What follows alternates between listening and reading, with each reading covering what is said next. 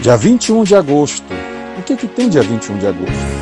É uma data para a gente fazer um cronograma. Um cronograma para esperar a prova dia 21 de novembro, a primeira prova do Enem. Então você aluno, você aluna, esteja atento, continue focado. Apesar da diversidade, das aulas não presenciais, diante de um cenário que não favoreceu a você se, se dedicar como seria presencialmente. Nós estamos aqui para te motivar, para te lembrar que você, né, participando dessa prova, que no final não vai ter a medalha de ouro, mas vai ter o seu nome na listagem dos aprovados no curso que você escolheu.